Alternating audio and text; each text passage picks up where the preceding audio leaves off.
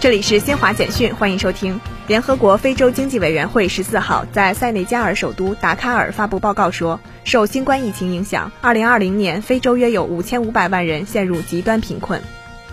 伊朗副外长兼伊朗核问题首席谈判代表巴盖里十五号表示，伊朗认真对待伊核问题全面协议相关方谈判，将全力以赴通过外交努力最大限度取消美国的制裁。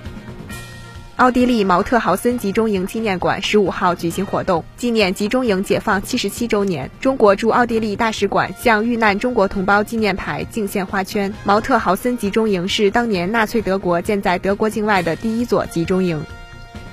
英国登山者肯顿·库尔十五号第十六次登上世界最高峰珠穆朗玛峰。库尔现年四十八岁，在这次登上珠峰前，他与美国登山者戴维·艾伦·哈恩都曾十五次登顶珠峰。以上由新华社记者为您报道。